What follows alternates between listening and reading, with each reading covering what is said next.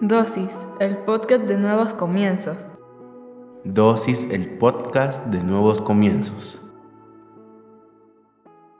Bienvenidos sean todos y cada uno de ustedes una vez más a Dosis. Hoy hablaremos sobre falso. Padre, en el nombre de Jesús te damos gracias por el privilegio que nos das de aprender en pequeñas dosis de tu palabra. Te pedimos que hables de nuestra vida, a nuestra mente, a nuestro corazón, que nos permitas comprender a cabalidad todo lo que nos quieres enseñar en esta dosis, pero sobre todo que lo que hoy aprendamos lo podamos llevar a la práctica en nuestra vida diaria. En el nombre poderoso de Jesucristo. Amén y amén. ¿Alguna vez has conocido a alguien que recibió un billete falso? ¿Cómo se siente esa persona? ¿Se siente estafada? ¿Se siente engañada? En las noticias durante la Semana Santa se dio a conocer que muchos billetes de a 100 eran falsos. No se puede hacer nada para combatir eso. Siempre habrá alguien que quiera falsificar algo. Y de eso es de lo que yo te quiero hablar hoy, de lo falso. ¿Qué dice Dios sobre lo falso? Mateo 7, 15, 16 dice, cuídense de los falsos profetas. Vienen a ustedes disfrazados de oveja, pero por dentro son lobos feroces. Por sus frutos los conocerán. ¿Acaso se recogen uvas de los espinos o higos de los cardos? Un falso es el que se disfraza de algo que no es. Un falso es un amigo que no es amigo. Y pareciera que te estoy enseñando algo súper básico, pero en nuestro día a día nos hemos topado con personas falsas. No sabemos reconocerlos, porque la pista la da el Señor. ¿Cómo reconoces a alguien falso? Por su fruto. No cuando lo conoces, cuando conoces a la persona, raramente te vas a dar cuenta si te está hablando realmente o no, si es genuino o no es genuino. Algunos por pecar de sabios dicen, ah, no, este es falso. Y es todo lo contrario. Piensan que pueden detectar a esa persona. Tú recibes un billete falso, pero cuando tú quieres pagar con el billete falso, te vas a dar cuenta que no es real. Pues es lo mismo con los amigos, es lo mismo con la pareja, es lo mismo con nuestras relaciones, es lo mismo con los cristianos. Te pueden presentar al Señor, te pueden hablar, te pueden evangelizar, pero con el tiempo te das cuenta cuál es el fruto de ellos. Es más, tú puedes escuchar esta prédica o puedes escuchar cualquier otra prédica y puedes creer que el que está predicando vive lo que dice, pero hasta que tú lo conoces, hasta un tiempo después te das cuenta si lo aplica o no lo aplica en su vida. Y eso lo valida como alguien genuino, alguien que da un fruto correcto, no es alguien que da otro fruto. Nosotros nos reímos, pues por la edad que tenemos, tuvimos el privilegio de verlo en televisión al Chavo del 8. Y siempre bromeamos con lo mismo con mi esposa, cuando él se ponía a vender sus aguas frescas. Y dice, es de tamarindo, parece de piña, pero sabe a papaya, por ponerte un ejemplo. Eso es ser falso. Y es que es así, este es un amigo que parece que es leal, pero traiciona, es chismoso y te mete en deudas. Esa analogía del chao es lo que significa la falsedad. El Señor dice, esos falsos profetas vienen disfrazados de oveja, pero resulta que son lobos. Por sus frutos los conoceréis. Hay gente que se te va a acercar con aparentemente buenas intenciones, pero las intenciones del fondo son totalmente diferentes. Siempre he dicho yo a mis conocidos, ten cuidado quién se te acerca. Más si a este conocido le empezó a ir muy bien y de repente tiene 25 mil amigos. Le digo, ellos no son tus amigos. Ellos simple y llanamente están tratando de buscar un beneficio tuyo ahora que estás exitoso. Y no es que yo sea desconfiado, es que desafortunadamente así es. Mira, no hay nada más falso que los candidatos antes de la elección. Ahí andan en los mercados, ahí andan abrazando a medio mundo, pero cuando son electos ya ni siquiera se recuerdan de a quién abrazaron, de a quién cargaron, así como te lo estoy diciendo. Y tú mismo lo sabes. No estoy diciendo nada que sea mentira.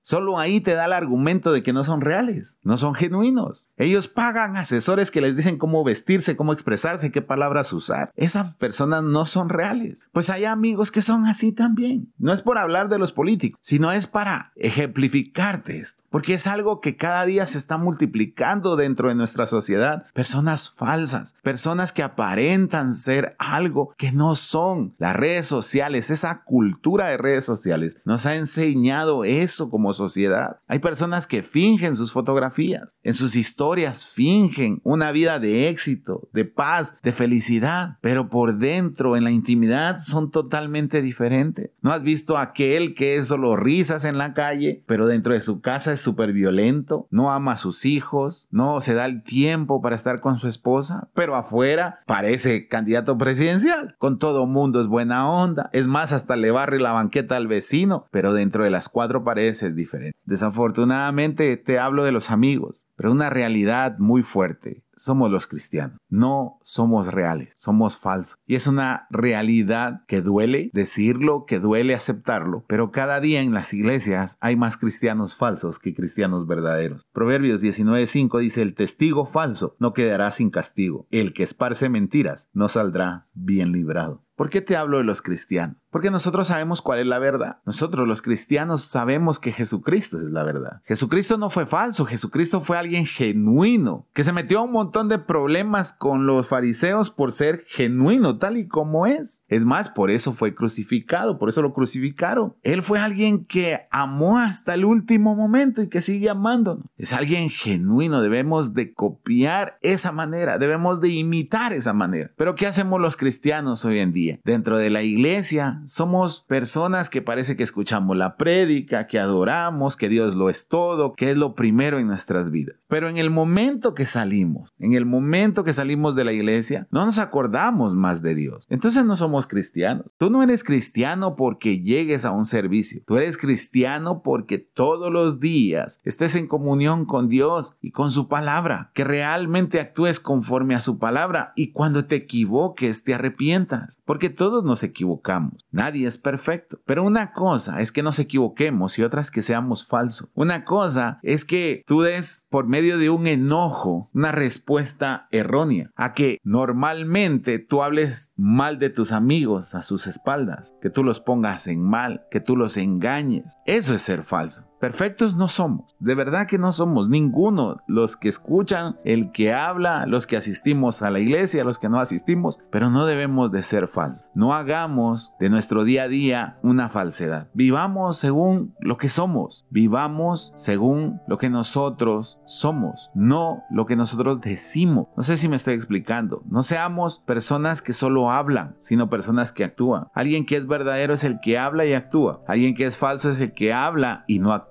A eso me refiero. Si somos cristianos, si saludamos a las personas, buenas tardes, Dios le bendiga, buenos días, Dios le bendiga, entonces acordémonos de Dios nosotros también, no que solo para aparentar que somos cristianos. Seamos personas honestas, seamos personas que realmente dejen la falsedad a un lado. Así que reflexiona y actúa. Padre, en el nombre de Jesús te damos gracias porque hoy debemos de aceptar que a veces cuesta ser honesto, pero no queremos ser falsos. No se trata solo de una falsedad a nivel social, sino también de una falsedad a nivel personal y espiritual. Queremos ser congruentes, Señor, que si decimos que somos seguidores tuyos en todo momento, nosotros podamos seguirte, te escuchemos, pero sobre todo obedezcamos tu palabra. Te lo pedimos en el nombre poderoso de Jesucristo. Amén y amén.